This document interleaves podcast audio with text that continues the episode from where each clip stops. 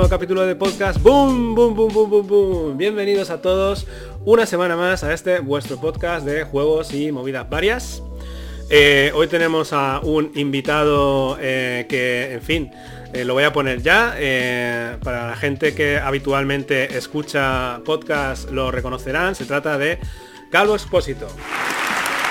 Muy buenas. Bueno, vengo, vengo como invitado filler. Es como, los filler que juegas en las jornadas con esta de ahí pues los juegos importantes pues son los, los premium, ¿no? Y entre medias pues te meten una cosita, ¿no? De, para, para enlazar una cosa con la otra. Bueno, pues esto es. Aquí está. No soy el invitado, no soy el invitado que os merecéis, pero es el que ha podido conseguir Carrascosa porque tenía otros invitados de mayor prestigio que se le han caído y ha tenido que tirar de, lo pues que, de lo que hay. Entonces, es, eh, pues un filler que tenemos aquí, un invitado filler. Eh, eh, modestia aparte es un colaborador habitual en el podcast El Tablero de Cabutor del cual yo también soy colaborador. De hecho, esto lo hacemos porque como no graban nunca eh, podcast de Kabuto, pues, pues en fin, habrá que eh, darle salida a nuestras inquietudes. Luego, por otra parte, también es podcaster del el podcast Polos Opuestos, eh, que lo hace con su chica y que podéis encontrar en iBox si ponéis Polos Opuestos, pues os saldrá. Y también has escrito recientemente un libro que se llama La magia de las palabras, que es para estimular la lectoescritura que eh, en fin lo podemos ver aquí. Como podéis ver pues la magia de las palabras de editorial TEA para que le interese el tema. Y el podcast de Polos Opuestos pues aquí tiene un Instagram la mar de chulo para que lo miráis. Pero hoy vamos a hablar un poco vamos a hacer unas varietés lúdicas eh, para hablar de diferentes cosas que están pasando en nuestra bonita afición. Como lo es por ejemplo el reciente fallo del juego del año eh, ¿Estás de acuerdo, Calvo, eh, con el juego del año? Que, ha salido, porque estoy completamente desconectado. Estamos bien. Pues mira, voy a poner aquí.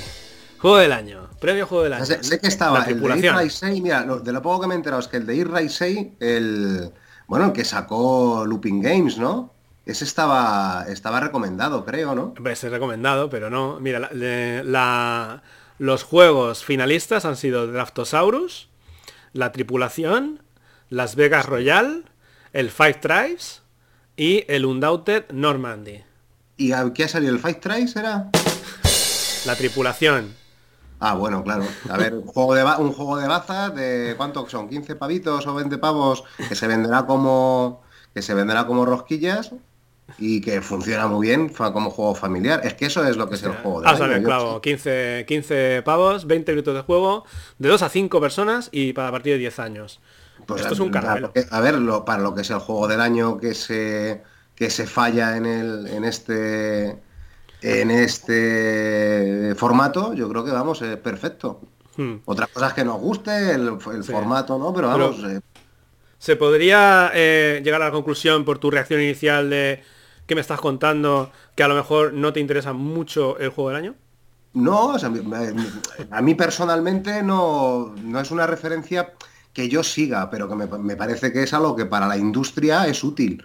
Eh, otra cosa es que los circuitos en los que se mueve o cómo se opta eso o cómo se decida nos guste más o menos, pero yo creo que pues es como funciona el mundo. El, mundo funciona con marketing, el mundo funciona con pues este tipo de sellos en este caso, y ellos han conseguido, yo creo que algo muy meritorio, que es dignificar ese premio, que al fin y al cabo no hay nada detrás sólido más allá que un, sin quitar mérito, ¿eh? pero más que un em, jurado que al final son eh, particulares que pueden estar más o menos relacionados con el mundo de los juegos de mesa, pero que no hay una dotación económica, me refiero hacia el premio, etcétera, y han conseguido que ese sello, las editoriales estén interesadas en ponerlas en su caja como algo que prestigia el juego, que yo creo que es al final el, objetivo, ¿no? De que, se tenía, que tiene con ese premio, con lo cual, pues por ello chapo. A mí personalmente, a ver, ya digo, no quiero que parezca una inmodestia, pero después de los años que llevo, no necesito que nadie me diga qué juegos son los que son buenos o no, yo ya tengo mis criterios y entiendo los del juego de mes, de los, de este premio, que me parece más que lógicos. Eh, un juego que sepas que si se lo compra alguien que no tiene ni idea de juegos de mesa va a poder ser, eh, va a poder leerse las reglas, las va a entender y lo va a poder jugar. Y por tanto le van a entrar más ganas de seguir jugando juegos de mesa. Para mí el resumen de lo que es el, juego del año va un poco por ahí. Está bien, ¿eh? lo de que te compres un juego y que puedas entender las reglas. Yo diría que es un basics en cuanto a juegos. O sea... es, tan perogrullada que precisamente eh, el, hecho de que te encuentres cosas que no es mm. justo lo que se quiere evitar. Mm. Si tú le pones el juego del año a Churchill, esto se lo compra mi primo, que no tiene ni repajolería de juegos de mesa, y al segundo párrafo lo tira a la papelera y no vuelve a tocar un juego de mesa en años, y eso es lo que se quiere evitar, entiendo. Si tú coges las reglas de un juego sencillito como es como esto, sin quitarle, insisto, ningún mérito, porque la, o la profundidad o que funcione es lo importante, esas reglas las van a entender, van a jugarse su partidita en 20 minutos y le van, a, eh, le van a dar ganas de jugarse otra y a la semana siguiente de comprarse otro juego, o al mes o a los dos meses. Y esto es lo que yo creo, el espíritu que hay detrás del juego del año en España, que yo creo que eso nunca lo hemos terminado de entender, eh, los jugones un poco más de culo duro. Yo creo que es una cosa que nos cuesta entender cuál es el objetivo realmente que hay detrás del juego del año. Pues vender muchos juegos para, bueno. Claro, sí, sí, en fin, bueno. Eh, ¿A quién se lo hubieras dado tú? Pero o sea, imaginemos que aquí es como el Yoko del año de los portugueses. Que se lo dan a un juego que realmente reúne las características que los jugones consideran que es un buen juego. Si tú fueras jurado pues de, de, o, o Yogo del año, pues ¿Quién se lo hubieras dado? Otra guerra igual, porque eso va a depender de los gustos que, tengas. A mí, lo que yo llevo jugado, mira, lo que yo llevo jugado de este año, de este año, claro, que yo creo que el, juego del año del que se ha fallado ahora incluye 2019, ¿no? Bueno, pues vamos a, simplificarlo. es, un juego editado en español en 2019-2020, en el lapso que va desde el anterior. Editado, por eso está ahí el, el Five Tribes para simplificarlo, el, a mí el juego que más me ha gustado, al que más me ha tenido flipado es el Tainted Grail. Lo he contado ya varias veces en los últimos meses. Tainted Grail a mí es el juego que más me ha enganchado y que me ha parecido, pues eso, unas sensaciones que hacía que no tenía con un juego de mesa años. ¿Significa esto que eso es un juego recomendable? Todo lo contrario. O sea, ese juego mm, es para un nicho muy particular de jugadores y esto mucha gente se lo pones y no le va a gustar, no se va a acabar la campaña, no va a tener la paciencia para darle, con lo cual a ese juego no le puedes poner un sello de, recomendado. Ese es lo, a lo que me refiero con la contradicción de lo de los sellos y de las eh, y de las preferencias y de los gustos. El Tainted Grail, se, vamos, ya lo estamos viendo a según qué tipo de perfil de jugador, Vamos, es que le, va a dar náuseas ese tipo de, experiencia de juego. Mm. Con lo cual, pues yo qué sé, y, además lo que yo opine, pues tampoco es que vaya a sacar de nada ni a la industria ni a los juegos. Con lo cual, yo no sé, o sea, a mí, a mí me parece que este está bien fallado para lo que es el juego del año. Y del resto, pues lo que te digo, lo que se vaya buscando. Creo que en otras en otros juegos del año, eso, los portugueses me parece que tienden mucho más a premiar euros duros especialmente euros duros. Creo que a un Kingdom Death Monster, que es un juego muy bueno también, pero de otra línea, creo que a ese nunca le va a caer tampoco un juego del año. O un República de Roma, si se editara una un República de Roma ahora, o un juego de esas características, o un GMT de estos que me gustan a mí, un Coin, un Churchill. Yo creo que a esos juegos no les van a caer jamás un juego del año porque son muy, son muy particulares. Entonces esto, pues... O un, no.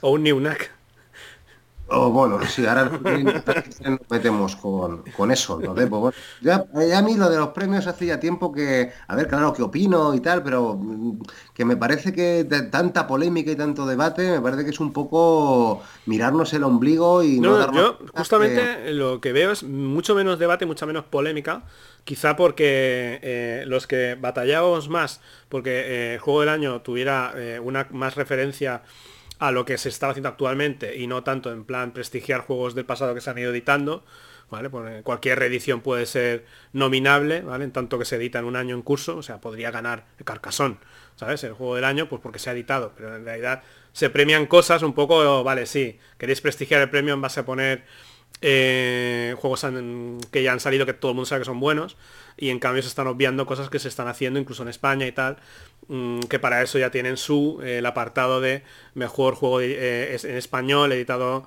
¿vale? Que, vale, que sí, que está bien, pero es que es como un, segundo plato muy, muy evidente y lo bueno es lo que se hace fuera y las editoriales potentes son las que van a optar a ganar el premio. Pero eso como ya, ya, ya, lo damos por perdido, pues ya no nos importa tanto. Eh, pero eso, eso a quién le importa. Eh, fíjate, te decía yo antes, el de E-Ray 6 tiene el sello en la portada. Al final, eh, a efectos de a lo que está dirigido el premio, que es a que eso puesto en una balda tenga un sello que pueda ser reconocible y que sirva como orientación, al final el que no está muy metido en los juegos de mesa ve el sello y lo de recomendado o primer premio, o juego de especialista o juego infantil o tal, eso ni sabe lo que es.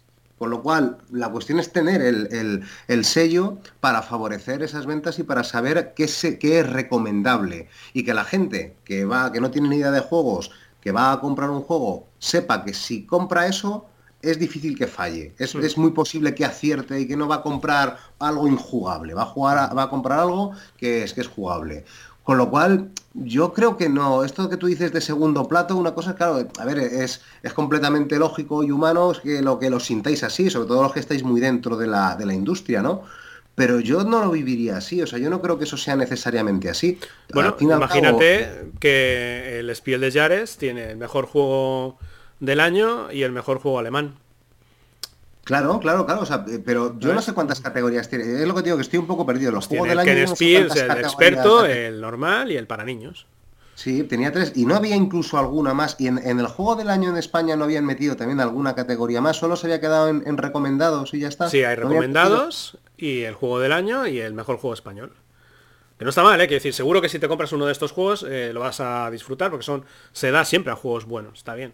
Lo que algunos criticábamos, ahora ya me da igual, criticábamos eh, que no se correspondía el juego premiado con lo que se estaba hablando en la, ludosfera, digamos, que mientras, no sé, ¿sabes? Que mientras la gente se está hablando de cosas que cada, cada semana salen juegos editados y cada semana salen cosas, salen novedades y se premian cosas que me parece a mí que no están tan que no es lo que el jugón eh, está jugando. Quizá habría, habría que poner una, eh, una, una categoría Ken Spiel como ¿no? de experto para contentar un poco en esta parte.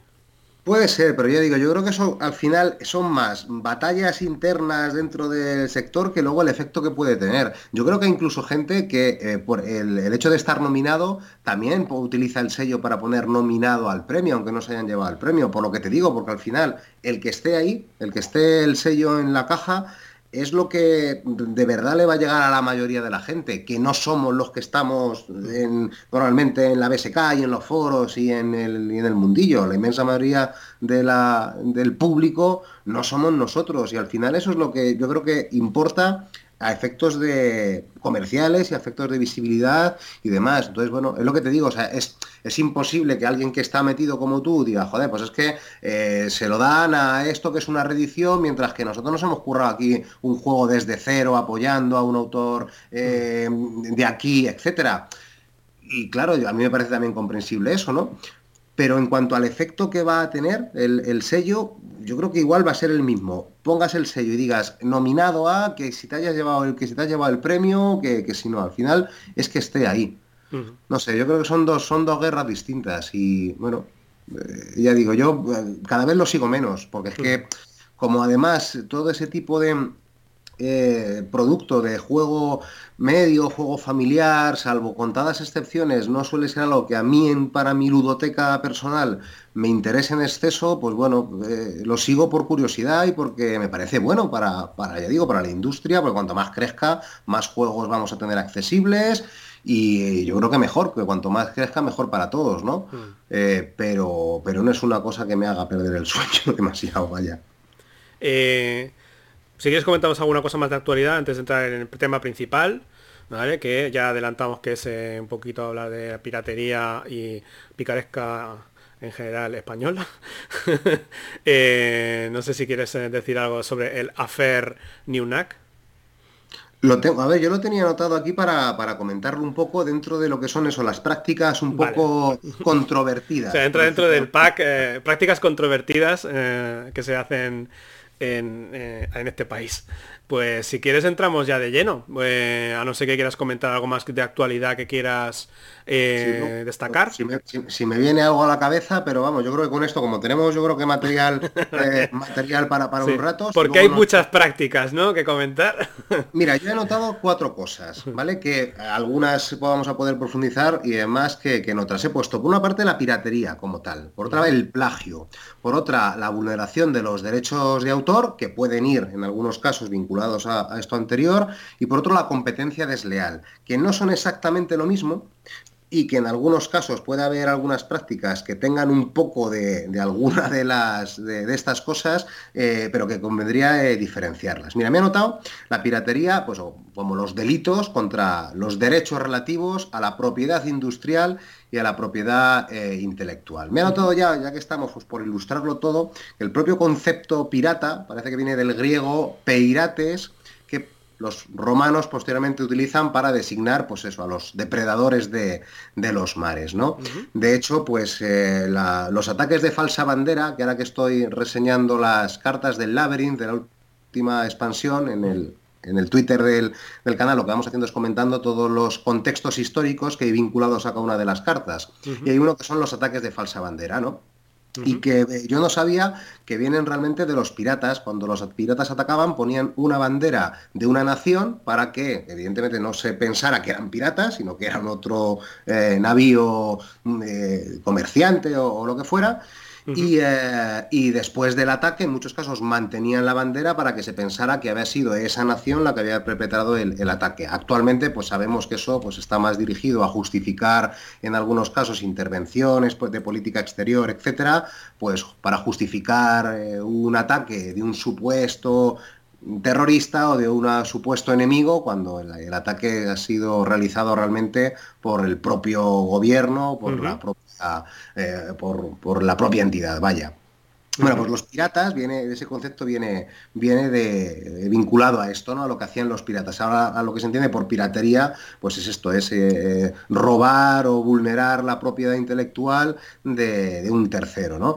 He anotado aquí algunas de las leyes orgánicas que protegen esto, ¿no? Por ejemplo, eh, parece que la ley orgánica 10, 95, 10 1995 del Código Penal mete el delito contra la propiedad intelectual. Esto es lo que realmente eh, se, interpretaría como, como, piratería. Un delito contra la propiedad eh, intelectual en la que debe haber ánimo de lucro. Y esto es una de las cuestiones que se remarca.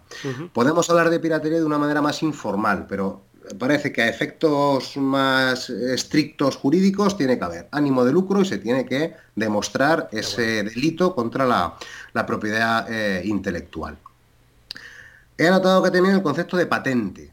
Las patentes como eh, pues una manera de registrar los derechos de, explotación, en cierto modo, de autoría, y que parece que el la primera patente de la que hay constancia es de 1474 en Venecia, en la República de Venecia, para eh, registrar o asegurar la propiedad a imprimir, en, ese desarrollo de la imprenta, la obra Fénix. Y, bueno, son derechos, las patentes de explotación temporal de, las obras, ¿no?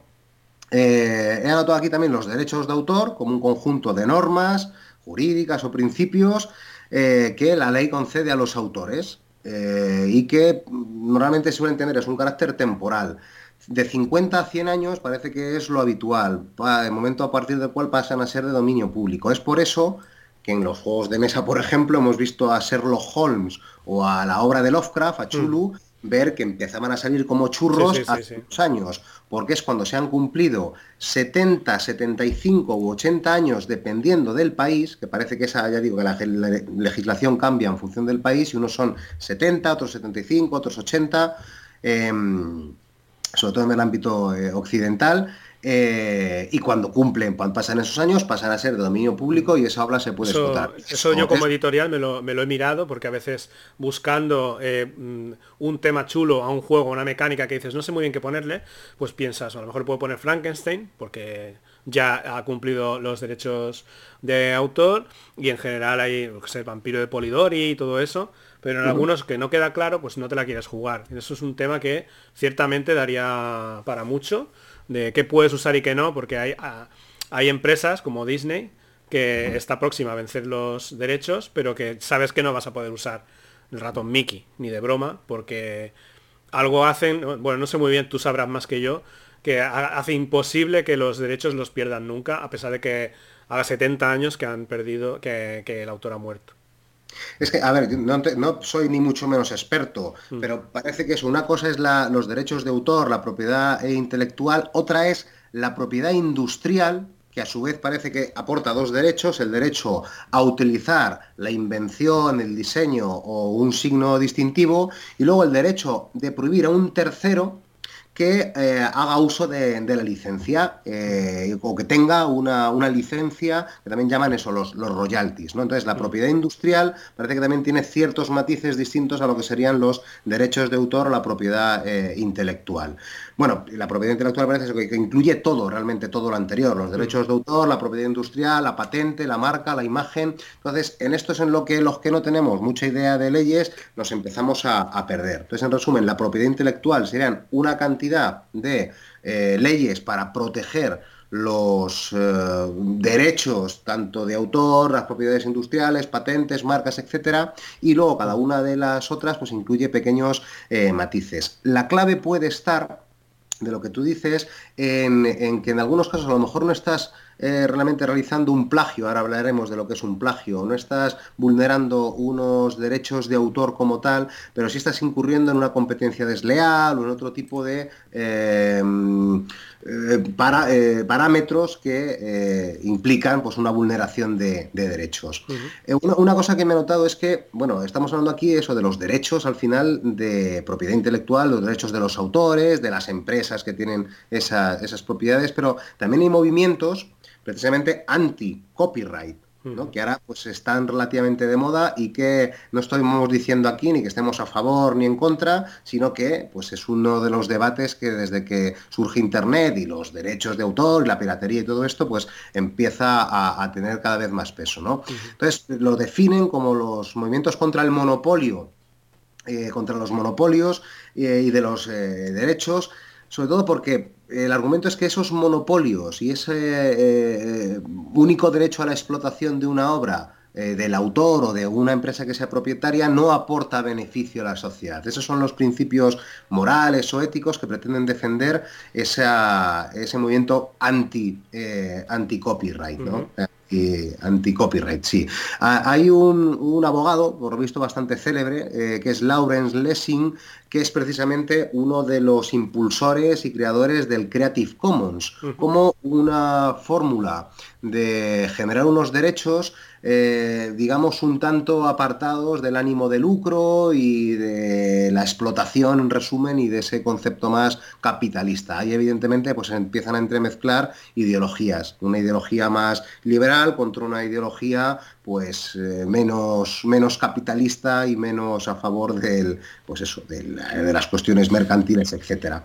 Claro, todo esto, ya digo, yo no digo que esté ni en favor ni en contra. Digo que a veces esto depende de qué lado te toque, mm. lo defiendes más o lo defiendes menos. Mm. Cuando te salta publicidad eh, porque, te porque estás pagando una plataforma de de eh, canales de televisión o de series y te salta publicidad, te cabreas mucho y dices que es que esto tendríamos que poder acceder todos a ello, pero cuando eres tú el autor o el que en tu profesión hay una serie de cuestiones que quieres proteger, ahí sí que lanzamos todo en la voz en que eh, los derechos del profesional y los derechos del autor, etcétera. Entonces esto hay veces que depende de que el auto toque, lo vives con más sensibilidad o menos. Y esto es a veces la, falta de objetividad que a veces tenemos eh, en general. ¿no? Em, la propiedad intelectual en los juegos de mesa, que esta es una de las claves. De esto yo creo que se ha hablado mucho, ya digo, yo no soy experto, pero parece que registrar la parte que sería más importante, que son las mecánicas y las reglas, es algo que no hay legislación en España.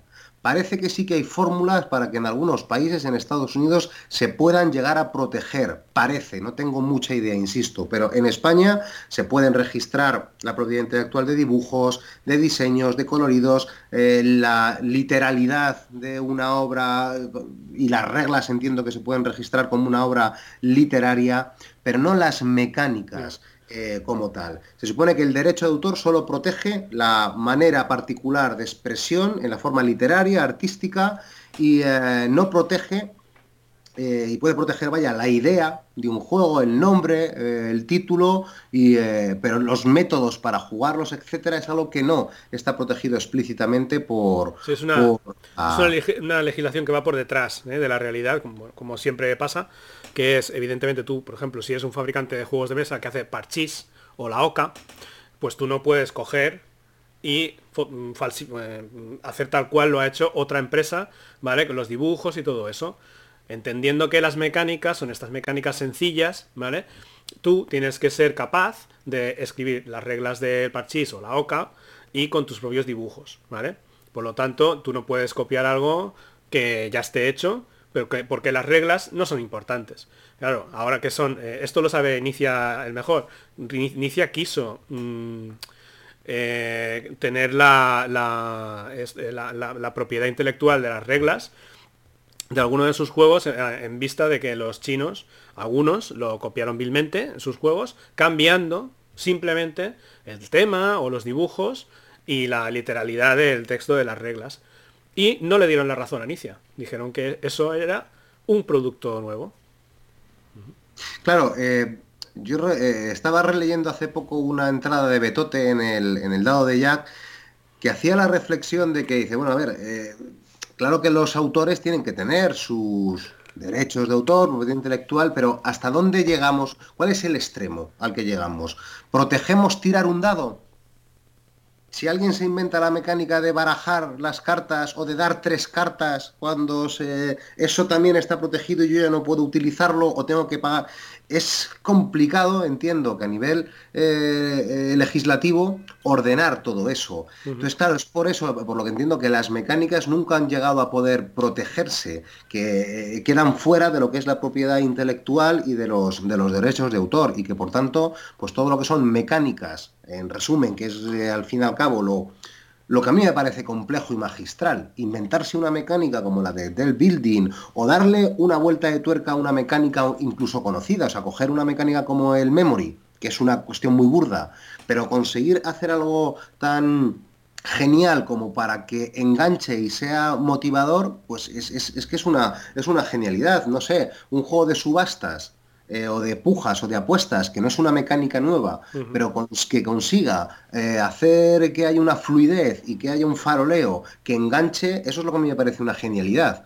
¿Dónde pones el límite? Claro, subastar ya es, una mecánica que puedes registrar, obviamente no, y ese es el problema. Problema o beneficio, porque si estuvieran protegidas y no pudiéramos utilizar los dados para rediseñar juegos nuevos, o no pudiéramos utilizar cartas, o no pudiéramos utilizar el deck building, estaríamos eh, eh, encorsetando demasiado el diseño de juegos de mesa y sería complicado ser creativo como para diseñar nuevas mecánicas de juego. Entonces yo veo los pros y los contras en esta cuestión de que hay una cierta...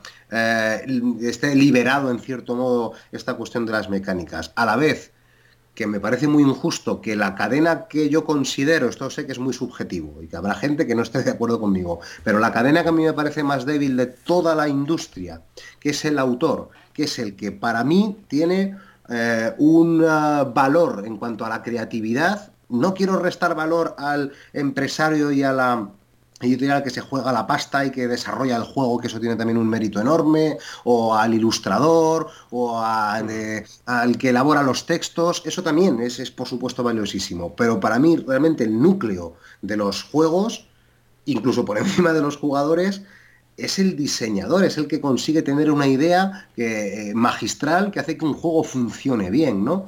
Pues hasta donde yo conozco, dentro de la industria es el eslabón más débil, es el que cobra por royalties, cuando cobra por royalties, es el que menos posibilidad tiene de profesionalizarse y vivir exclusivamente de los juegos de mesa. Los editores pueden vivir de los juegos de mesa, si lo consiguen. Los tenderos pueden llegar a mal vivir de los juegos de mesa. Los ilustradores, muchos consiguen vivir de los juegos de mesa.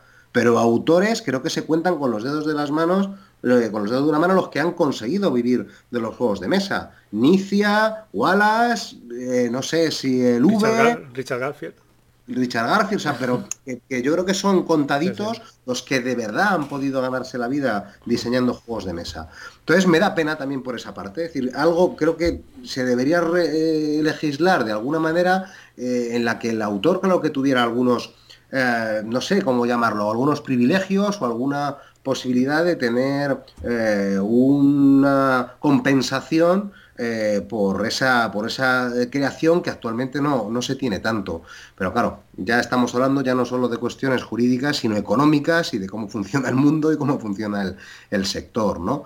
Pero, pero vaya, tengo ahí a veces sentimientos encontrados al respecto de, lo que tendría que estar o no. Pero tal y como está, y para no liarnos más, las reglas no se pueden registrar, por tanto, no se puede hablar del otro concepto que tenía aquí anotado, que es el de, el de plagio. No podemos hablar de plagio en los juegos de mesa, por más que todos tengamos la sensación de cuando vemos según qué cosa, es decir, esto es un plagio, pues técnicamente no lo es. Y de hecho, los que estamos a lo mejor cometiendo un delito, si decimos que es un plagio, somos nosotros, porque si yo si no estoy equivocado, cuando tú atribuyes a otro un delito, sin serlo, el que está cometiendo un delito eres tú.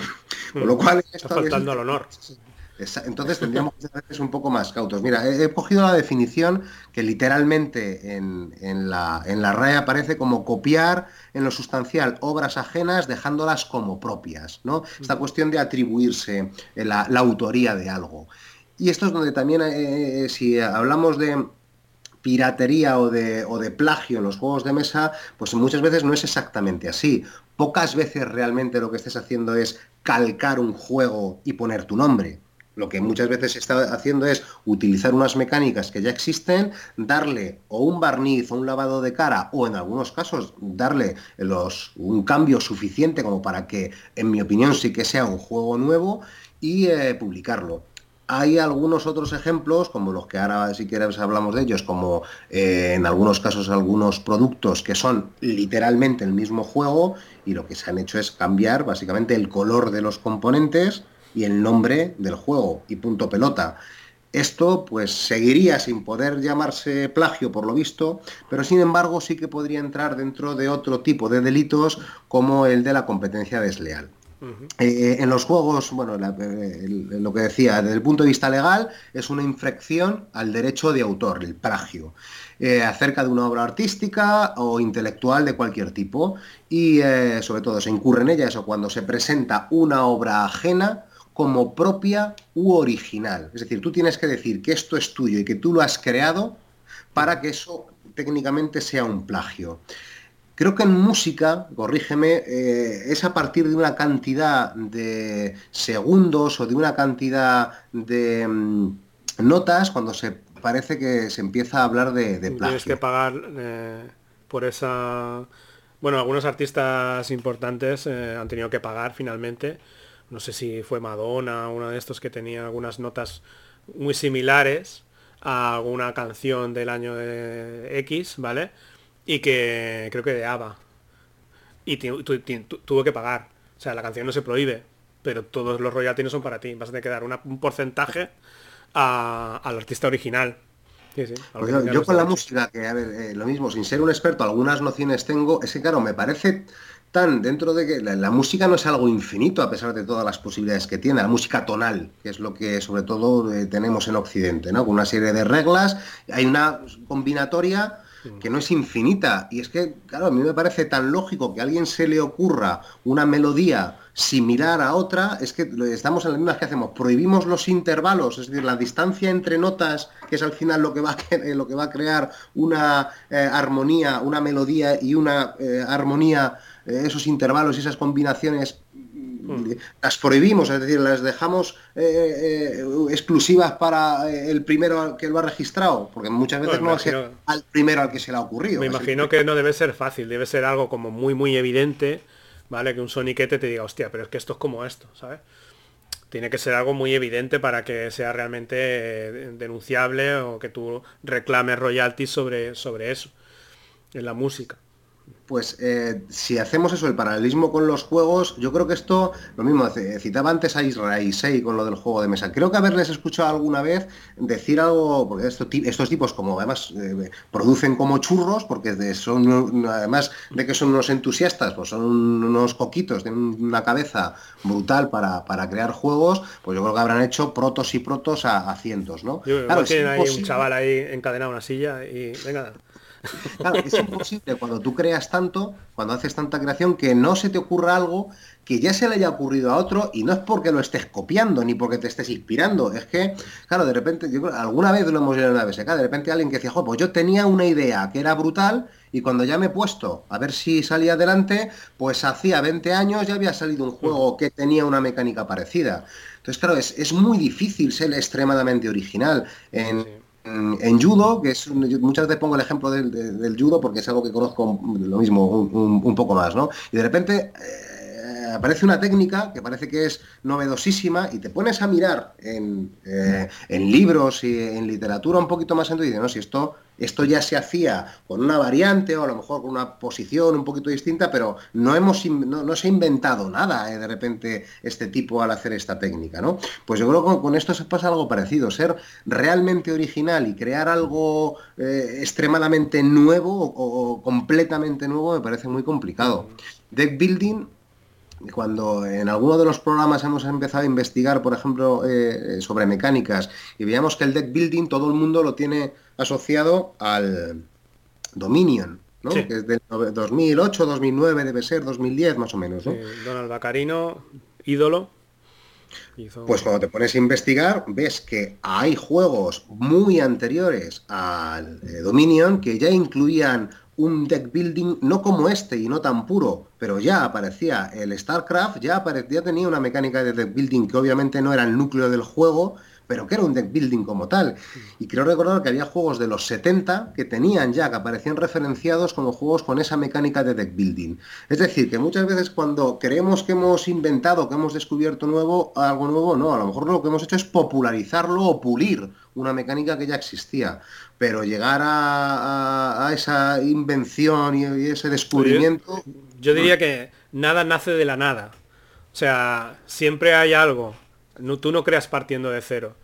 ¿Sabes? O sea, tú mm, siempre, eh, por lo que hayas jugado o lo que hayas eh, vivido, o lo que haya, por tu camino, siempre al final vas a reproducir de alguna manera, pues, eh, aquello que más te guste y que has compartido, bueno, etcétera, ¿no? habría muchas formas de, de, explicar, pero tú no, tú no partes de cero. Tú no eres una tábula rasa y de repente haces un juego. O sea, es imposible hacer una mecánica que sea absolutamente eh, original, absolutamente original. No sé, yo no conozco ningún juego absolutamente original. Aunque sea solo por los componentes, todos tenemos la misma, los mismos componentes en mente. Cuando te pones incluso a hacer un juego, ya piensas en cartas, en dados, tablero, ¿sabes? En peones, fichas. Eh, es a lo mejor gente que sea realmente una mente brillante dice, pues voy a hacer un juego con otros componentes y a partir de esos otros componentes jamás utilizados en juegos, puedes llegar a hacer algo absolutamente novedoso. Pero que lo normal es que cuando juguemos a un juego, siempre nos recuerde, hostia, esto se parece a tal. ¿Sabes? Hostia, esto se parece a Pascual, ¿sabes? No sé.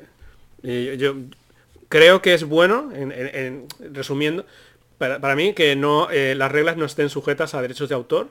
Porque si no, imagínate tener que pagar un canon a Bacarino por cada juego que use la mecánica de eh, deck building. Sería, bueno, a lo mejor hoy en sí no varía mucho más, pero... y ya si, vamos a, la tendencia que hay de hibridar y de mezclar mecánicas, al final si tienes que pagar... Pero bueno, eh, es en ese, a ver, eh, tampoco sería ese el argumento para decir que es que no, no debieran existir. Ya digo, tengo sensaciones encontradas. Yo soy, quiero pensar que las mecánicas deben estar liberadas para que se puedan utilizar, pero a la vez creo que debería estar protegidas más algunas prácticas. Bueno, por, avanzar un hmm. poco, eh, eh, decía, plagio, por tanto, no podríamos hablar estrictamente de, plagio, ¿no? Pero ¿dónde está el límite entonces en qué es lo que sí que ya no se puede vulnerar? Y hasta donde yo he encontrado, parece que hay una serie de eh, conceptos que entran dentro de lo que es la competencia desleal, que parece que son los que en la... Em, en las sentencias que ha habido en España respecto a juegos de mesa han sido las que han permitido condenar o eh, multar o condenar eh, a, según qué, prácticas. Hay aquí un listado que la he sacado de la Wikipedia, ¿eh? no penséis que esto es una labor de investigación excelsa, y que hablan del dumping, ¿no? de, vender a un precio inferior, el engaño, hacer creer a los compradores que el producto tiene un precio, unas cualidades que no tiene, la denigración, eh, dar información falsa sobre los productos de los competidores, eh, la dependencia económica, hacer que las condiciones de proveedores eh, pues sean, sean complicadas, el monopolio. Y eh, especialmente, yo creo que el más cercano a los juegos de mesa serían los actos de imitación, lo definen así, ¿no? Como actos de imitación que se considera la imitación desleal cuando pueda generar la asociación por los consumidores o comporte un, aprovechamiento indebido de la reputación o del esfuerzo ajeno. ¿Qué sucede? Pues que aquí ya volvemos a entrar en ¿y dónde pones el límite? Porque al fin y al cabo esto tiene cierta ambigüedad, ¿no? La imitación es eh, asociar eh, un producto o, unos, o una actividad eh, a, una, a un tercero, a, un, a la reputación o al esfuerzo que ha tenido otro, beneficiarte de, este, de esta reputación o de este esfuerzo que ha tenido otro, claro, los juegos de mesa, esto también es delicado, ¿no? ¿Dónde pones Yo lo veo como la imitación es un pasito menos que la falsificación. Desde mi punto de vista. Aquí lo incluyen dentro de la competencia desleal. Mm. Claro, pues yo supongo que aquí al final eh, volvemos a entrar en que cómo lo interpreta el que al final lo tenga que, que, juzgar. Aquí podemos hablar todos mucho y de opinar de cómo tendría que ser o de cómo es, pero esto al final, como se suele decir, hasta que no te pones delante del de negro y el de negro no da una sentencia, al final ninguno sabemos de verdad cómo funcionan todas mm. estas prácticas. Yo por lo menos lo desconozco. Oigo hablar mucho, en podcasts, en canales, en foros. Pero de verdad, de verdad, de verdad, que alguien tenga la seguridad de que si haces esto no te va a pasar nada, o si haces esto sí que te va a pasar, creo que nadie tiene una certeza absoluta al respecto. Y eso es porque no está del todo definido. Tú sí que sabes que si haces tal cosa y te pillan, esto está, está penado, ¿no? Sin embargo, en esta cuestión de qué es imitación, qué es, insisto, plagio no lo podemos llamar, ¿no? Pero qué es vulnerar esos derechos, estas propiedades intelectuales, parece que es escurridizo. Y si quieres, con esto nos podemos ir a uno de los de las cuestiones que tenía yo aquí más o menos documentadas, que nos puede servir como ejemplo, que es el de Falomir. Falomir Juegos es una de las es una empresa, yo no sé si es de los 70, 80, que de hecho creo que se dedicaba a otra cosa completamente distinta. Falomir ahora no recuerdo qué significaba exactamente, pero no era eh, eh, estrictamente una compañía de juegos de mesa, era yo creo que eh, tenía que ver con componentes químicos o con alguna cosa parecida y creo que de hecho es todavía lo que sigue haciendo, distribuir algún tipo de productos químicos o algo, algo similar y que en los 80 pues, eh, y 90 eh, fue especialmente prolífica eh, publicando juegos inspirados o que homenajeaban, vamos a decirlo de esta manera diplomática, a juegos que estaban teniendo mucho éxito en ese momento. Creo que algunas creaciones originales también tenían, por no ser injusto a la hora de, de, hablar de ello. ¿no? Entonces, yo creo que el caso de Falomir es como muy... está mucho en el imaginario de los que crecimos en los 80 y en los 90, porque tenía muchos juegos con nombres similares y con portadas similares a las de otros juegos y porque siempre existió este eh, mito, que ahora veremos que no es tan mito, de que fue condenada, de que les habían eh, condenado en, juicio. Y bicheando y buscando un poquito, eh, hace ya unos años incluso que en la BSK VKR había investigado con un poquito más de, de intensidad y había encontrado incluso la sentencia de uno de los dos juicios que tuvo contra Asbro. Hasbro parece que les denunció por estas cuestiones, por imitación, de vulneración de propiedad intelectual. Al final lo que se falló no fue por plagio, fue por imitación, competencia desleal y daño a la marca. Esto es lo que parece que aparece literalmente. 1,5 millones de euros más las costas fue la condena, pero estamos hablando de que Falomir no movía poco. Falomir estaba en todas las tiendas. En las tiendas de barrio, estaba en, las, en los supermercados, Falomir no era precisamente una empresa pequeñita, con lo cual pues la, condena fue, fue importante. Literalmente parece que eh, la condena fue por la fabricación y comercialización por la demandada, leo literalmente, ¿eh? de los juegos Animalitos, Animalitos Nemo, Conques, Pista del Crimen, El Testamento del Barón Tissel, Chicago 1930 y por la utilización de las denominaciones 4 en línea, 4 en línea, eh, 4 in a row, 4 eh, en línea para designar a ese juego y ataque naval y combat naval para designar al juego del mismo nombre y él adivina quién es. Y adivina quién es para designar a, al, a otro juego que no me parece aquí el... Sí, sí, o sea, hacían juegos como, como juegos de serie B, ¿vale? Eh, yo recuerdo el Super Poly por el Monopoly. O el Trivio, creo que había el Trivio en lugar del Trivial. ¿no? O sea, esto es de toda la vida, ¿eh? Yo cuando era pequeño ya estaba esto, que tú podías tener el bueno, el original, o, el, o, un super, super poli o una cosa de esta. y en esos casos además es que efectivamente no, o sea, el juego era literalmente el mismo juego. Cambiaban los componentes, cambiaban los colores. Creo que en algún caso lo que cambiaban era incluso la proporcionalmente los valores de las propiedades. En el Super Poli, si yo no recuerdo mal, lo que pasaba es que todo valía el doble.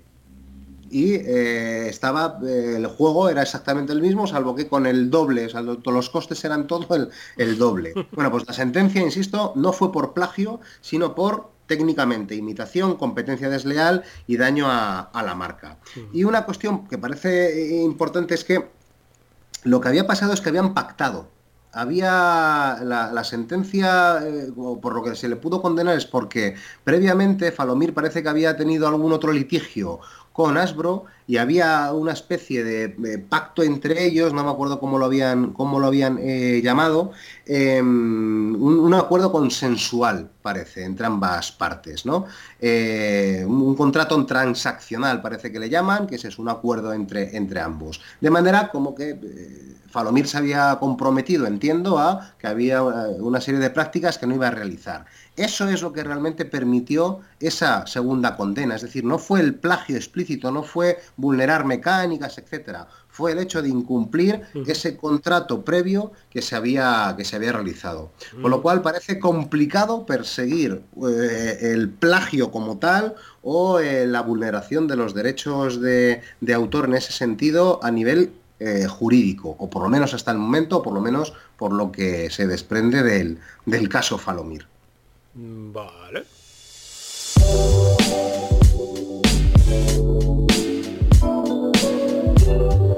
Y con todo esto que nos has contado, ¿dónde queda el HeroQuest 25? Porque ahí yo creo que ha tocado todos los palos a ver, lo mismo, yo no soy nadie para juzgar ni para dejar de juzgar y creo que, pues esto, esto que los tribunales eh, sean los que tomen medidas. A mí me parece que lo más negativo de todo eso es la mala imagen que puede haber dado eh, eh, y que puede haber salpicado. Eso es lo que realmente me da, me da más pena de todo. Yo tengo también aquí algún sentimiento encontrado porque como no sé exactamente cómo va la cuestión de quién puede comprar los derechos de una marca, qué se puede hacer con los derechos de una marca con un nombre, hasta donde yo creí entender, pero insisto, que nadie me malinterprete porque eh, puede parecer con esto que estoy justificando algo y nada más lejos. Lo voy a remarcar mucho, que yo no tengo aquí intención ni de defender, sino ponerme un poco en, las, en todas las posiciones. Creo que lo que pasó es que el tipo compró la marca, o compró algunos derechos sobre la marca para España. Creo que la, costa, la cosa iba por ahí. El tipo supongo que vio que había un eh, nicho de mercado ahí, una opción de mercado y compró, si yo no estoy mal informado, registró una marca que había dejado de tener o dejado de funcionar sus derechos en España para sacar un producto inspirado en, el Giro Quest, que había tenido un éxito eh, en los años 90 Y la historia creo que la conocemos todos, volver a repetirla creo que no tiene demasiado sentido. Plataformas de mecenazgo con un éxito, que se retiran, que no se retiran y que el juego termina por no entregarse, que es en el punto en el que se está ahora. Ahí una cantidad de mecenas lo denuncian y creo que en ese punto está, que se declara eh, insolvente la empresa o que se ha declarado en quiebra o algo parecido, con lo cual pues muy posiblemente nadie vaya a ver un duro y lo que no sabemos es si el particular, si el titular de la empresa, de GameZone o de Ludofilia creo que se llamaban las dos empresas, si el titular que aparece eh, pues al final tiene responsabilidades o no y demás. Yo tengo mis sentimientos encontrados con si una marca se puede utilizar o no, utilizando además esas vías legítimas. Si, si tú puedes registrar una marca porque legalmente te dejan, porque el autor original o el propietario se ha desentendido o no ha querido eh, utilizarla, tú la puedes utilizar. Mm, me deja alguna, ya digo, algunas dudas de si eso es legítimo o no es legítimo, o si es moral o si es inmoral me voy a poner como abogado del diablo viendo desde la otra parte. Vamos a imaginar que eh, hay una serie de propietarios de la marca que no se ponen de acuerdo en si se tiene que publicar o no. Que de hecho en HeroQuest igual había un poquito de esto. Si yo no estoy, si yo no recuerdo mal, era em, Games Workshop y eh, la otra propietaria que era Mattel, MB, Hasbro, eh, la otra porque los que lo van a sacar al final es Hasbro. Claro, pero porque Hasbro, en, eh, ahora ya ha comprado tantas marcas de las eh, de, tantas empresas de las que existían hace 20 años que ya es un, gigante que tal. No sé si en ese momento era Hasbro o no, pero vaya, eran dos empresas las que sacaron HeroQuest.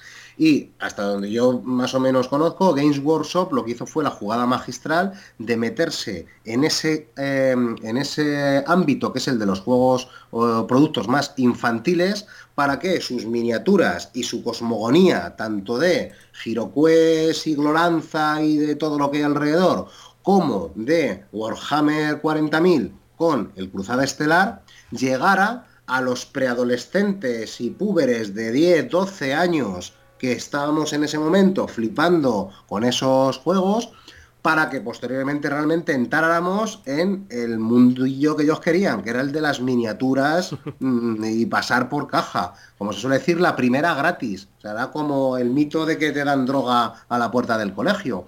Pues un poco Games Workshop lo que estaba haciendo era eso, poner a precio de coste unas miniaturas que ahora mismo costaría ese juego un dineral para lo que costaba en aquella época, que estaba prácticamente tirado, de, precio para todo lo que traía y engancharnos para pues, sacar billullis luego por otro lado y abandonar ese juego.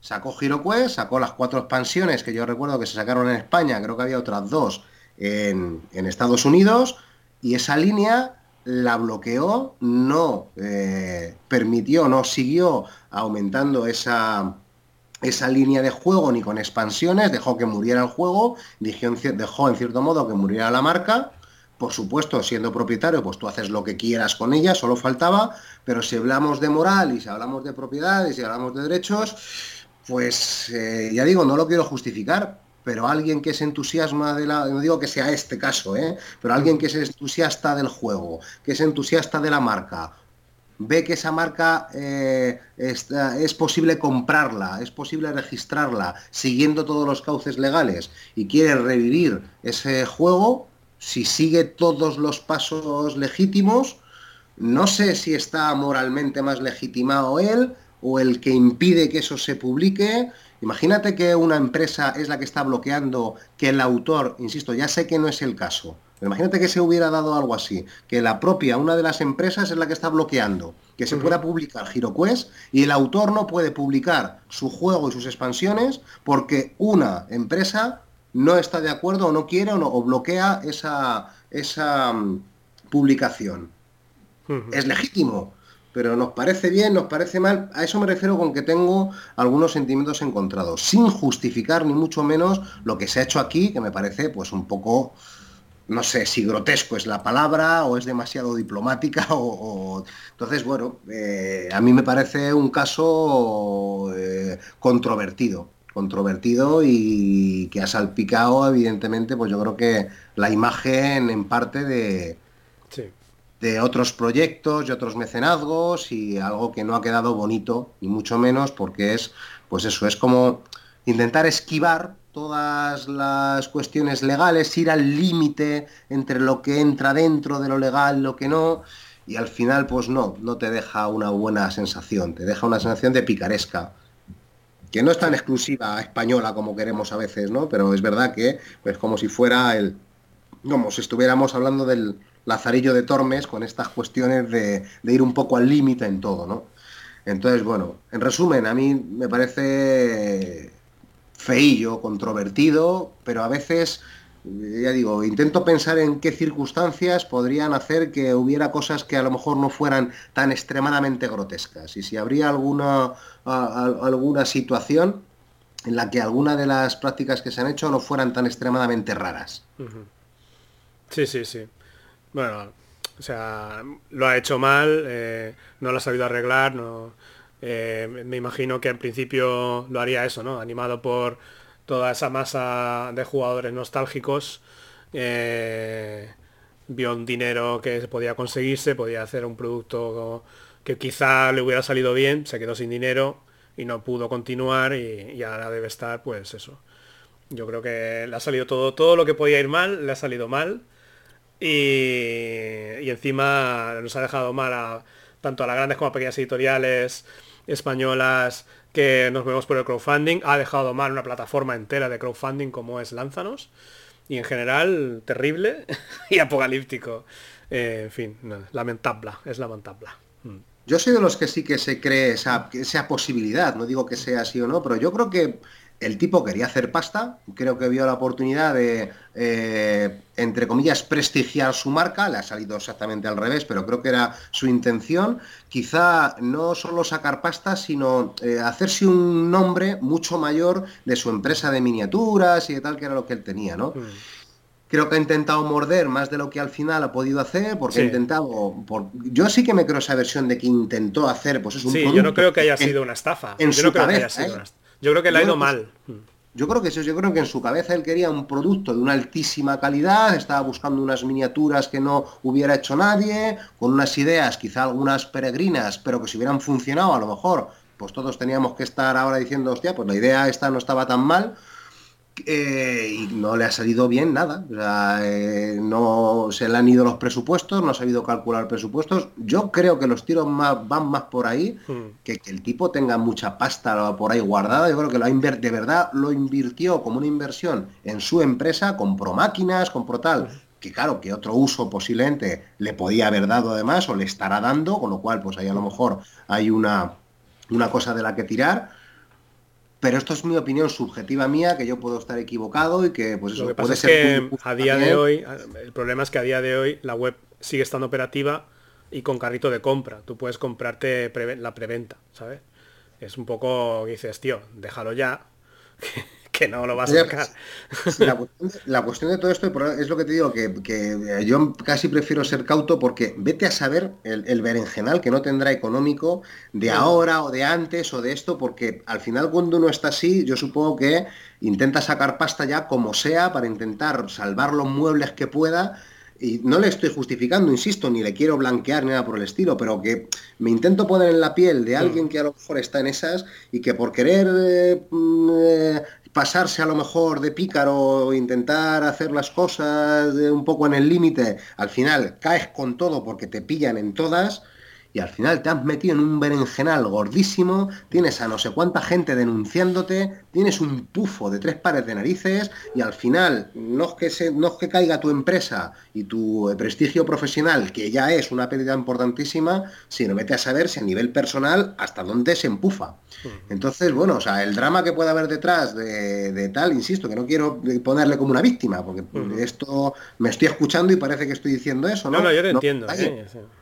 Pero dices, es un tipo que, bueno, pues eh, con unas prácticas posiblemente cuestionables, sí, pero yo creo que ni él mismo, eh, yo creo que era consciente del berenjenal en el que se estaba metiendo, en el que se podía meter, porque claro, son 600.000 pavos hmm. de, de, pasta que no se han entregado y que a nivel jurídico podremos saber en qué queda.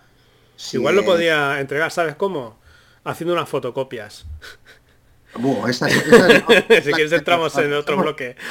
¿Vamos a esa o qué? sí, digo, porque jugando lo mismo con la nostalgia, ha habido otra empresa que ha vuelto. A lo mejor nos metemos de abogados y movidas y nos, vemos en, la cárcel por decirte esto que estamos diciendo, porque sí, vamos a hacer una nueva crítica, porque es lícito, porque criticar se puede hacer, a un producto que ha salido de la mano de la compañía, por llamarla de alguna manera, no lo sé, Newnac. Newnac, que viene a ser la nueva NAC que, en fin, eh, yo he estado leyendo un artículo de la web de Jugamos Todos que dicen que, que esto es muy sospechoso, básicamente. Os lo, puedo mostrar por aquí. A ver, aquí está. Juegos New NAC, la historia del nacimiento y desaparición de NAC era un misterio, ahora sabemos lo que es.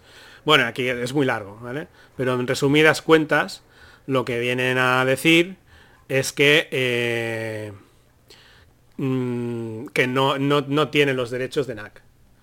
Cosa muy extraña. O sea, eh, que ha usado el logo de NAC, le ha puesto el new encima y no hay eh, referencias a los eh, autores ni a la editorial original. No sé, no sé, supongo que si lo han puesto es porque están muy bien informados eh, hacen también referencia a cuando lo eh, reseñó Julius Firefax en su YouTube. También han puesto la clásica imagen del Minion, que está todo muy gracioso. Ponen aquí unas imágenes de la lamentable impresión del juego con unas fotocopias horribles que hacen totalmente imposible, aunque quieras, hacen totalmente imposible poder jugar a eso que te has comprado.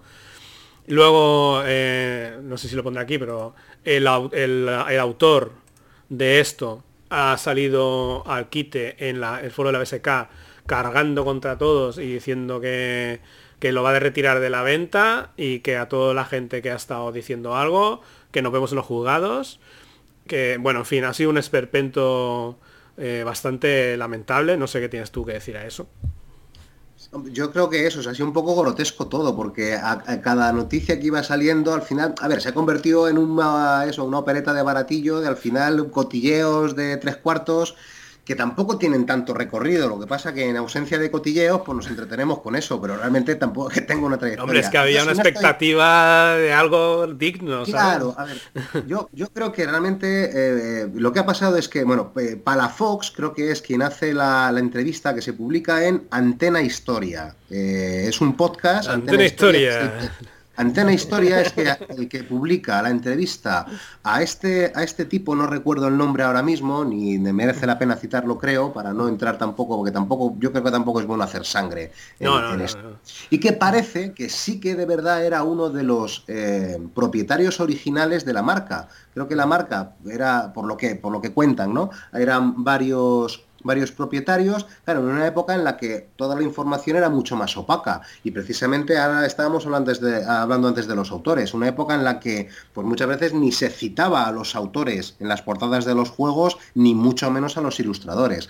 Entonces yo creo que, eh, eh, en cierto modo, este este tipo es un poco víctima de su época, de cómo se hacían las cosas en su época, de cómo él ha vivido y cómo se hacían las cosas, que no digo que estuvieran bien hechas, digo que pues se normalizaban algunas cosas que ahora nos parecen grotescas, igual que en algunos otros ámbitos, ¿no? Mm. Y bueno, pues yo creo que este tipo, eh, estaba, creo que estaba muy alejado ya del mundo de los juegos de mesa, etcétera, mm. creo que la marca, como tú estabas diciendo antes, y creo que como explican aquí, eh, eh, estaba ya la, el nombre la marca como tal había había no, es caducado el término, pero él se puede llamar a sí mismo sucesor espiritual, pero no es eh, una marca que nazca de NAC, porque NAC no existe como tal ahora mismo eh, en cuanto a marca registrada. Esa es la clave, que ya como mm. marca no existe. Entonces, este tipo yo creo que se le contacta, eh, para Fox le contacta para, bueno, pues conocer un poco y yo creo que se le enciende la bombilla. Es como de, Ay, pues mira, hay, hay, mucho nostálgico, aquí hay algo de, negocio. Y lo digo desde el punto de vista eh, nada peyorativo, o sea, me parece completamente legítimo. Mm. Vaya, pues yo con esto me he, ganado pasta, pues puedo volver a, generar eh, beneficios, incluso puestos de trabajo, etcétera. A ver, todo eso no tiene por qué ser necesariamente negativo. Esta cuestión de quería sacar pasta, que es de lo que se le acusa también. Bueno, pues claro, eh, tampoco eh, vivimos en un mundo en el que la gente hace dinero también. Con, pues mira, si lo hace con esto y lo hace bien, pues esa parte podría haber estado bien hecha, ¿no? Y yo sí que me creo un poco lo que dice que, pues eso, de una manera un poco precipitada o medio no sé si llamarlo chapucero, ya digo, no quiero ser injusto, pero de una manera precipitada, vamos a decirlo así, pues es como, bueno, vamos a sacar, esto como sea. ¿Cómo se mueve ahora? Pues a través de Amazon. Y yo creo que sin tener demasiada idea, pues vamos a sacar, esto para publicarlo rápido y pronto. No tenemos ni los archivos que parece que es otra de las cosas que ha pasado, con lo cual, pues vamos a... ¿Qué, qué es lo que tenemos a mano? Esto según algunos, eh, al final lo que hay publicado son unos escaneos que estaban circulando incluso por ahí, o sea que no son ni siquiera posiblemente las, los originales, porque era lo que tenían a mano.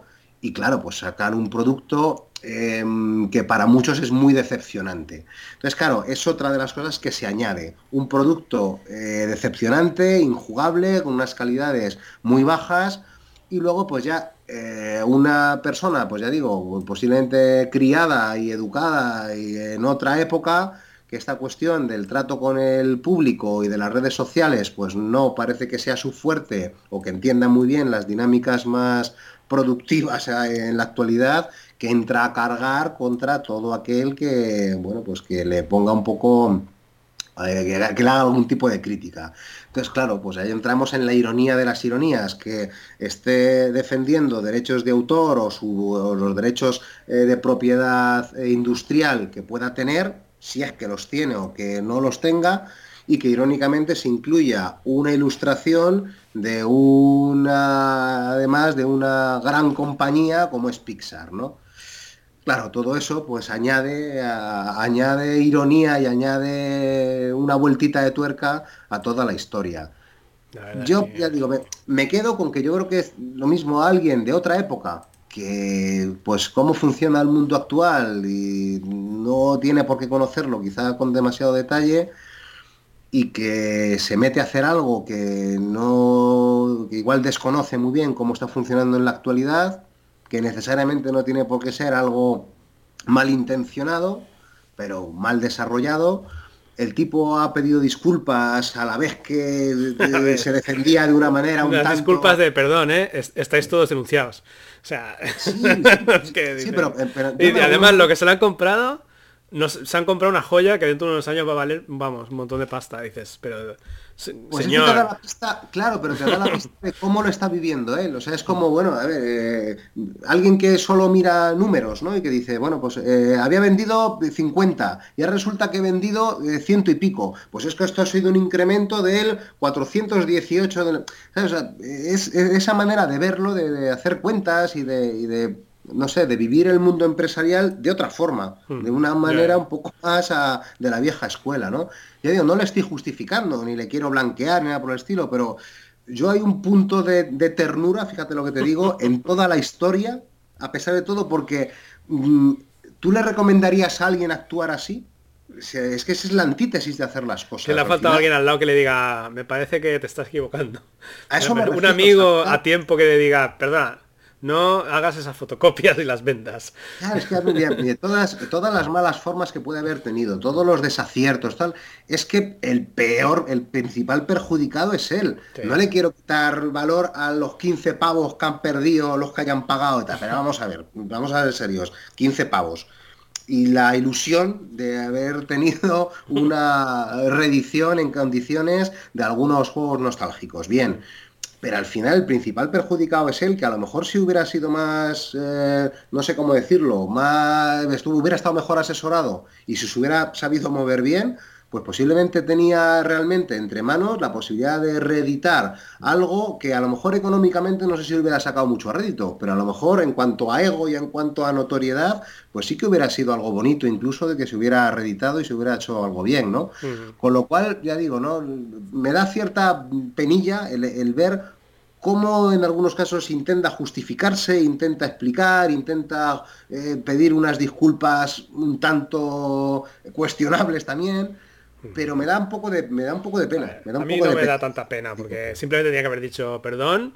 el producto que he sacado no tiene las calidades eh, necesarias, lo retiro de la venta y prepararé una nueva edición eh, sabiendo bien lo que hago. Ya está, ¿sabes? Puede ser, pero fíjate, te digo, no, lo quiero justificar, pero imagínate a ti y a mí dentro de 30 años, ya con 70 palos, y de repente nos vengan a, toser con las formas en las que serán las cosas dentro de 30 años, hmm. unos chavalillos de 20, de 30 años y que nos digan cómo tenemos que hacer las cosas en un mundo en el que posiblemente funcionen las cosas de una manera muy distinta a como nosotros las solíamos hacer, ¿no?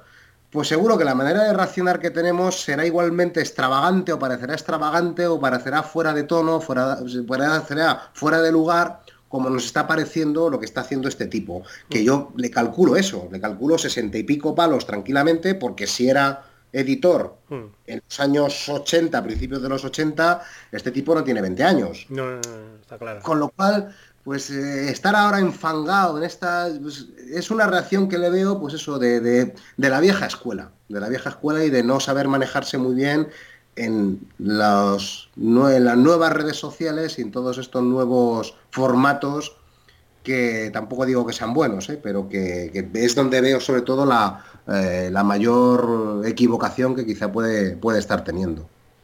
¿Tienes algún otro juego así que quieras destacar de prácticas cuestionables eh, en España? Yo tengo en, España no, en España no, pero ha tocado a España. Yo tengo aquí un casito, vamos a ir rápido si quieres sobre esto, que es el caso de Ignacy Trevisek. No puedo acusarle de nada, porque no quiero tampoco tener juicios con nadie, ¿no? Y porque, a ver, creo que legítimamente tampoco ha hecho nada que sea ilegítimo como tal. Pero es verdad que son de las prácticas que a mí en lo personal, y esto sé que es subjetivo, es como que van al límite algunas de las cosas que parece que puede haber hecho, que tal. Esta cuestión de eh, coger em, mm, juegos o temas que está viendo en prototipos o que se presentan en ferias y adelantarse a la jugada y ser el primero que lo publica, claro, para algunos dirán, mira, esto es el mercado amigo, estos son los negocios y tal. Yo a lo mejor es que soy mucho más, más tierno que el Día de la Madre, y que, pero me sigue dejando un regusto de que hay cosas que se podrían hacer de una manera más elegante o directamente mejor no hacerlas.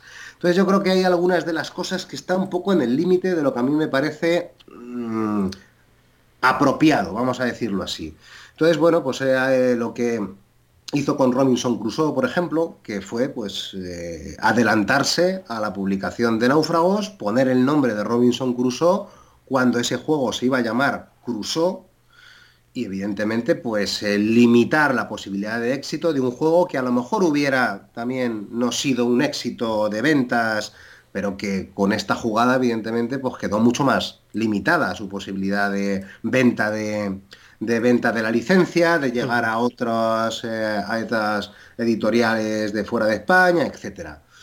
Y parece que no es algo que haya hecho uno una única vez. Parece que en algunos otros casos, pues esto de inspirarse en otros autores, y ya digo, sobre esta cuestión de adelantarse, ¿no? De un poco a veces como adelantar por la derecha, completamente legítimo. O sea, no hay nada que se le pueda reprochar a nivel legal, ¿no? Pero que a mí me deja unas sensaciones a veces un poco en fin, entonces esta cuestión también de endiosarle como un autor tan, pues bueno, bueno, no sé, tengo mis sensaciones encontradas también con, esto. Bueno, un poco pájaro sí que es. Ya está. Yo diría que es un, un poco pájaro. Picaresca. Eh, picaresca polaca, en este caso. Y luego, mira, la, última cosa que tenía que anotar es que hoy, hoy chateando con, con, Gelete, al que no le conozca, pues uno de los, bueno, yo creo que es el, segundo tipo que más mensajes tiene después de VKR en la, en la BSK y, en fin, muy activo y muy partícipe eh, de redes sociales y de podcast y de tal, ¿no? pues eh, decía que había visto un, eh, República de Roma a la venta en el mercadillo de la BSK a 120 pavos. Ese juego creo que salió a 50 la, cuando salió en Edge la versión española y hay una versión anterior que me parece que es del año 90 de Avalon Hill, que bueno, pues es verdad que como eso está ya descatalogado, pues bueno, los precios de venta, pues es verdad que lo que quieras pedir por ello, ¿no? Aún así, 120 pavos, pues parece algo un poquito... Yo me lo compré la, versión de Edge, que cuando nos parecía caro un juego de creo que valía 59, ¿eh? O me lo compré igual por 55 o 56. Y ya me parecía una inversión de, hostia, esto tiene que ser bueno porque estoy gastando aquí un dinero. Estamos hablando de hace 10, no, Pero ocho años sí, eh, ¿verdad? Sí, sí, no, 2011. Hmm. Eso, es, eso, ese salió en 2011, yo juraría. Sí, sí, sí. Pues eso, que me parece una locura. Eh, no, la, cuestión no, era, no es la pasta, sino que el tipo había incluido eh, la guía de aprendizaje, la guía para dummies que había hecho Gelete, que son como 100 páginas. El Gelete se curró en su momento una guía porque las reglas son densitas para aprender a jugar solo con las reglas. Es el típico juego que es mejor que te lo explique alguien y de, las 30, de los 45 minutos, una hora de explicación, no te vas a librar, ¿no? Entonces él había hecho una guía para entenderlo todo de una manera muy hilada, la verdad, y hizo una, una eh, un texto muy, muy recomendable para, aprender lo que es República de Roma. Entonces el tipo lo, ven, lo mete como un extra ¿no? dentro del pack. Crack. A ver, no es lo mismo, pero al fin y al cabo, eso que se publica en la BSK está libre de derechos, está con, con, si yo no recuerdo mal, con licencia Creative Commons, con lo cual literalmente nadie debería poder lucrarse obtener beneficio económico de nada que esté publicado ahí. Tú lo puedes compartir, lo puedes enlazar, eh, enlazar em, eh, citando eh, el origen, la autoría, etcétera, pero técnicamente no te puedes lucrar. Estamos hablando aquí de unas cifras que son ridículas y por supuesto que lo que puede hacer es venta del juego y regalo el tal. como, los que venden las entradas del fútbol, ¿no? Obviamente. Vendo República de Roma y regalo 100 Lo que está vendiendo obviamente es el juego, no está vendiendo el, texto de gelete, ni hay realmente ahí yo creo que una vulneración de derechos ni nada por el estilo. Pero que si vamos ya a hilar fino y vamos a hilar con algunas cosas, ojo porque muchas veces esos contenidos, insisto, tienen eh, unos, unos derechos que están protegidos para precisamente la libre eh, difusión y para que no haya un ánimo de lucro. A mí me ha pasado con unos compis, no voy a entrar en detalles porque me pidieron permiso además. Oye, Calvo, ¿podemos utilizar las reseñas que tú cuelgas en la BSK para publicarlas? Dije, mira, eh, consultarlo sin necesidad y consultarlo con lo de la BSK porque por mi parte yo ya lo he colgado ahí. Yo ya he renunciado a derechos de autor, entre comillas, y a tal. Es verdad que si luego lo pienso, si hay alguien que se estuviera lucrando o estuviera obteniendo algún beneficio de eso y yo no, hombre, sí que me toca un poquito la fibra. No sé si me explico, o sea, sí que me parece un poco injusto que alguien coja unos textos que yo subo porque quiero eh, contribuir a la comunidad que me ha dado muchísimo y quiero, igual que yo me he beneficiado de traducciones y de ayudas de juego, mi granito de arena quiero darlo, no tengo ninguna pretensión de sacar pasta, ni de medrar, ni nada por el estilo, porque, bueno, por mi filosofía o por mi manera de, pensar, hombre, sí que me parece un poco irónico que otro sí que se lucrara de algo que yo quiero que sea gratuito y que que sea altruista, ¿no? Entonces es verdad que a veces sí que he tenido sensaciones un poco también encontradas con esto, ¿no? Y eso hilaría, que esto ya sería para otro programa, pues eso, cómo se hacen a veces las cosas en los medios, en los foros y las pretensiones que puede haber a veces eh, o las que tenemos con los podcasts, con los canales, con algo que estamos hablando ahora en la BSK precisamente de eso. Hace años yo creo que era todo extremadamente sin ánimo de lucro y muy eh, eh, altruista. Yo pocos egos veía, seguro que lo sabía, ¿no? Pero yo creo que no había grandes pretensiones de ser nadie. Mm. Y últimamente hay de todo, insisto, no estoy generalizando y hay gente que sigue en la misma línea, ¿no? Pero sí que a veces veo esa tendencia a la monetización y cuando entra la pasta ya esta cuestión de yo quiero ser más que tú, cuando además esa monetización depende de las visitas que tengas, etcétera, pues todo eso empieza a ser un poco más complicado. En resumen, cuando entra la pasta en juego, que es de lo que estábamos hablando en resumen con las publicaciones, con los derechos de tal, todo yo creo que se pervierte un poco más y hace que, pues bueno, ese eh, a, lo romántico que pueden tener los juegos de mesa, pues a veces se, pierden. Hmm. Bueno, no sé cómo nos está quedando la charlita. Estamos divagando. Hemos intentado dar algún dato. sí, cosa que no sucede en este podcast, que es más eh, abuela pluma. Eh, lo del tema de la monetización es un tema que no es baladí. O sea, mm, cuando ya estábamos en el podcast de, de Kabutor, por ejemplo, alguna vez le dijimos, ¿por qué no monetizas esto? O sea, ¿por qué no lo pones en Patreon, por ejemplo? ¿Por qué no haces esto? Y él nunca quiso. Alguna vez dijo, no sé, no sé, no, pero al final no. Porque así se, siente más libre, entiendo, ¿no? Que pues si no hay un episodio, no tengo por qué hacerlo. Al fin y al cabo esto es gratis. Eh, pero uno siempre lo piensa, siempre está ahí, ¿no? A mí me han dicho, pero esto del podcast que haces, ¿lo vas a poner en algún lado en Patreon o, no? Y, pienso, ¿por qué no? ¿Sabes? Pero también luego me acuerdo de Cabuto que dice, acuérdate que si te ponen dinero vas a tener que estar como un esclavo a lo mejor aquí cuando esto es un hobby, ¿no? Pero está ahí, ¿vale? Entonces a lo mejor eh, eh, también hay otras plataformas como lo del coffee, ¿no? que, el, café, el café simbólico y te dan a lo mejor un euro, lo que sea. O, bueno, hay mil maneras de monetizar. Creo que los podcasts cada vez más van a eso, porque la industria está viendo que se puede monetizar, que ahora mismo mm, yo no pago por ningún podcast, no lo sé, o sea, o en todo caso, pues doy algo, creo que a, mm, no sé si a días de juego y en Bislúdica sí que he dado, pero porque yo he querido, pero si no tengo el contenido igualmente gratis. Y en general, todo lo que generamos los aficionados se va a tender hacia la, eh, va a tender hacia la monetización. Y lo justificamos porque nos lleva un tiempo y queremos darle un empaque profesional dentro de nuestras posibilidades.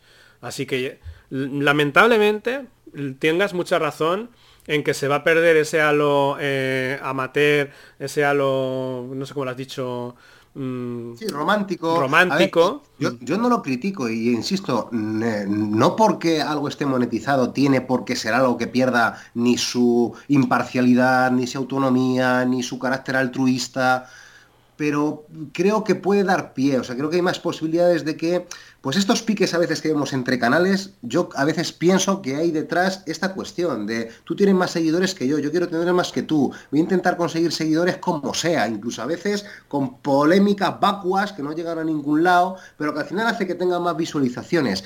No sé, creo que los que somos un poco de la vieja escuela, nos cuesta más entrar en esas dinámicas. A mm. veces no sé si por pudor, por un complejo de, no sé, de no saber vendernos o de no querer entrar en ese tipo de prácticas, porque yo es verdad que tengo, pues eso, a veces eh, sensación de que no, sé si son las que quiero tener, ¿no?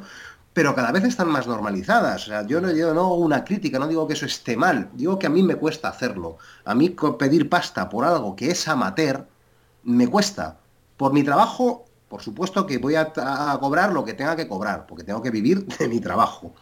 Pero por algo que estoy haciendo al fin y al cabo como un hobby, me cuesta. Me cuesta porque para eso están los profesionales, que cobren los profesionales. Yo no soy profesional, yo estoy haciendo algo con una calidad, pues de un amateur, en resumen. O sea, una calidad que no es calidad. Entonces, cobrar por eso no, digo que otros no lo tengan que hacer, pero hacerlo yo me cuesta. Entiendo el argumento de me estoy gastando pasta en una cámara, me estoy gastando pasta en un micro, me estoy gastando pasta en una conexión. Joder, pues por lo menos voy a cubrir gastos. Lo entiendo perfectamente. Pero creo que si yo entrara en eso, igual ya empezaría a mirar esas cositas de, uy, a ver cuántos me han escuchado. Voy a ver si hago una cosita para que me escuchen más. Y joder, este, que gracias a lo que yo dije, o lo que yo hice, o lo que me ha mencionado, me ha citado, este sí que saca pasta y yo no creo que podría entrar en esa dinámica y quiero estar alejadísimo de eso. Hmm. Esa es una de las cuestiones que hay detrás. Pero ya digo, cada cual que haga lo que quiera que tiene que hacer y yo no critico que se haga así. Digo que pues a veces eh, puede haber algunas formas que eh, vayan de la mano de otras que a veces no son tan positivas. Sí, sí, sí. Bueno, eso nos venden como creadores de contenido, ¿sabes? No te dicen que es un amateur que tiene un micro y una conexión a internet. ¿Vale? Es decir, las plataformas que propician esto te señalan como tú eres un creador de contenido, tú eres indispensable en el Internet de las cosas, bla, bla, bla, bla, bla, y te llenan la cabeza de pájaros. y, que, y que luego ves que hay gente que, yo que sé, un Twitcher, un streamer en Twitch que tiene mil seguidores y se está ganando una pasta y dices, pues yo también quiero. Claro, Esto, a lo mejor los que tenemos más edad lo, vemos con una cierta distancia de, bueno, pero yo sé lo que estoy haciendo no es tan especial. Pero algún chaval joven, evidentemente quiere ser streamer. Claro, claro. esas son las cosas que a mí me generan un poco de sensaciones encontradas. Es decir, es que eh, un tío ya que pues, con 40 palos que sabe cómo funciona esto y sabe lo que es pagarse autónomos y sabe lo que es facturar y sabe lo que es ganarse la vida, pues los cantos de sirena va a decir, mira, esto en caso de que se monetice algo va a tener una trayectoria corta y esto no es tan bonito como me lo están pintando. Pero en otros ámbitos, pues sí que puede parecer que esto incluso puede ser una pues una posibilidad laboral, etcétera. Y eso, pues me parece que, ya digo, tiene connotaciones un poco negativas. Hmm. Y sobre todo la competitividad. O sea, se pierde, ya hmm. digo, se pierde eh, eh, el compañerismo, se pierde la, la, camaradería, se pierde y se entra en competir, en destacar, en yo soy mejor que tú, en... Porque explícita o menos explícita el autobombo y venderme yo y a veces incluso pisar al de al lado. No digo que, insisto, no digo que sea la práctica general ni no, pero si tú esto lo monetizas, si yo monetizara esto ahora mismo, los contenidos que tienen más visitas, porque yo lo veo, tanto aquí como en, el, eh, en YouTube, como en el iVoox y todo eso, son los que generan más polémica. Cuando yo he hecho la crítica a Hero Quest en el, no me acuerdo qué el episodio, que es una, ligera, pero lo pongo en el título, eso ha tenido más visitas, ¿vale? Que eh, cuando he invitado a, un autor o a un ilustrador eh, con una charla normal. Entonces, yo, si esto no lo monetizara, diría, date. Si yo aquí eh, pongo contenido polémico y me meto con las personas y soy un poco faltón, coño, voy a tener muchas más visitas. Porque la gente dirá, a ver qué dice este loco. Imagina, no es tu caso, pero te imagínate el que al final llegar a fin de mes le depende porque de verdad se está dedicando medio profesionalmente o profesionalmente a esto. Hmm. hay, gente que se está ganando la vida con otros canales, no en los juegos de mesa. En los juegos de mesa hay alguna, hay alguno, hmm. hay alguna excepción, ¿no? Pero en otros ámbitos hay gente que de verdad se está ganando la, la vida mejor o peor pero con, con lo cual, claro, eh, ¿cómo no vas a verte tentado en entrar en esas dinámicas para conseguir más visualizaciones? Porque además supongo que cada vez se va a volver todo más crudo, va a tener que ser todo más eh, exagerado para conseguir eh, tener y reclamar esa audiencia, ¿no? Entonces es lo que me da pena. Yo siempre he puesto el mismo ejemplo, que no sé si le gustará que le ponga como ejemplo, no, pero Gurney en su momento, en 2011, 2012, era junto con Kabutor y junto con, Bill Lúdica los medios que habían. Hmm. Los tres siempre han sido gente completamente eh, externa e independiente de la de la industria en el sentido de no casarse con nadie, de no pedir juegos, de no de tener además ese punto de pudor de, oye, es que no quiero estar haciéndome autobombo ni entrando en estas dinámicas de tal. Y luego han aparecido medios que se han sabido mover mejor o se han sabido vender mejor o que han invertido más también y que, entre comillas, les han adelantado por la derecha, lo digo en el mejor de los sentidos, y no como algo ni despectivo hacia unos, ni nada por el estilo, sino que son formatos distintos. Eh, y yo, el caso de Gurney en concreto, que creo que es alguien que en su momento, ahora también está todavía a tiempo, ¿no? Pero que en su momento podría haber sido el que eh, se podía haber posicionado como uno de los medios que hubiera después evolucionado a vídeo, etcétera, porque era de los que más frecuencia tenía y de los que hacían unos contenidos mucho más, eh, ¿cómo decirlo?, menos, menos opinión y más exposición e información. Hmm. Se pateaba eh, muchísimas ferias, eh, hacía entrevistas a todos los eh, sectores de la industria. Era el que yo, por lo menos, a lo, mejor estoy siendo un poco injusto, pero más proyección le veía en ese sentido de medio divulgador. Y no le estoy quitando ningún mérito ni a Cabutor, ni a Bislúdica, ni mucho menos, que son para mí imprescindibles. Lo es que eran muy pioneros, También te digo. exacto, y en su, y en su ámbito, en su en su, sí, en su ámbito vaya, pues es que son eh, destacabilísimos, ¿no?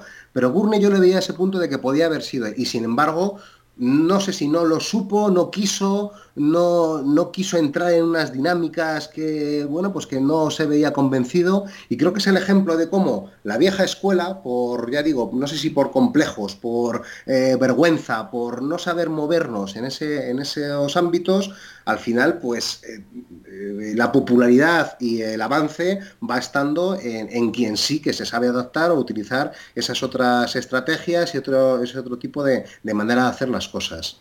Bueno, es así. Así es. Pues bueno, yo creo que ha quedado una charla muy entretenida. Eh, mm, no sé, tú como, como has sido esto muy improvisado, ¿vale? Porque he imitado filler, eh, no, descarto llamarte siguientes si no si no tengo eh, invitado. El, utillero, yo estoy como el utillero, te pones en la lista de tal, venga, pues, ah, quítate el chándal y calienta la banda que nos ha fallado gente. Así que nada. Sí creo que eres uno de los más jugones culo duros de los que tengo, de los que han venido al podcast, así que no descarto cuando haya alguna movida o algo así, pues, pues vamos a hablar. E incluso, ¿por qué no? Invitar a Kabutor y hacer un tablero dentro de mi podcast, que eso sería ya eso sí que será la traición, la traición que va a la enésima. Eso sí. que me gustaría a mí vivirlo. ¿eh? Eso es una pequeña, esto es una pequeña traición, pero podemos ser mucho más crueles. Eh, pues nada. Bueno. Espero que haya resultado interesante. Las divagaciones, eh, espero que nadie se sienta ofendido con las cosas que hemos dicho y porque evidentemente, pues creo que huelga decirlo, pero no eh, son opiniones la verdad absoluta mm. ni pretendemos por supuesto ofender a nadie con nada de lo que digamos porque son pues eso opiniones subjetivas y basadas en los datos sesgados que podemos tener. Así que mm. bueno pues tomad con cautela también muchas de las cosas que decimos que no somos ni mucho menos nadie para para opinar o para dictar sentencias sobre nada. Muy bien. Bueno pues Carrascosa, un abrazote, a ver si ya te pasas por, por el tablero en la próxima. A ver si, si no hay tablero, si no hay tablero. Grabamos hace unas semanas, ¿eh? Hace unas semanas sí que hicimos uno. Y te vamos si estaba, si te. Si lo que pasa que no diste señales. Estabas como. Como en la oreja de Van Gogh, eh, Amaya, Montero, estabas ya de, estrellita ya por tu cuenta, ya, abandonados. Bueno, bueno, bueno, ya volveré, ya volveré. Lo que pasa es que quería una colaboración Kabutor lo que quiere es, es, es, en su podcast la colaboración ya que quede perfecta. Y yo lo que decía, no, vamos a hacer una charla que yo no tengo ningún nada tema preparado. Es que... Pero no es lo que hicimos al final. O sea, Kabuto siempre dice, oye, ¿me queréis mandar algo? Y si no, siempre dice, no, charla. Y al final hicimos charla, ¿eh? Ah, pues no sé, no, no, no he estado, no he estado, no he estado por la Pero bueno, volveré, yo no me he ido. Lo que pasa es que necesito, necesito grabar podcast más a menudo, que no, tres o cuatro al año. No sé, me, me gusta el medio. Eh, pues nada más, lo vamos a dejar aquí. Eh, si te quieres despedir, es el momento. Sí, nada, un abrazote a todos, ya sabéis, los que estéis interesados en eh, seguir las, estas historietas de las que hemos hablado, la BSK, yo para mí creo que es la referencia en donde, donde se junta mucha de la información del, mundillo, así que nada, oye, que un abrazote a ti, a tus a tu audiencia y, y, nada, nos veremos en otra y nos veremos en otros en otros foros. Pues muchas gracias a ti por haber venido así improvisado y Nada chicos, nos vemos y nos escuchamos en el siguiente episodio. Un saludo para todos. Un abrazo. Chao.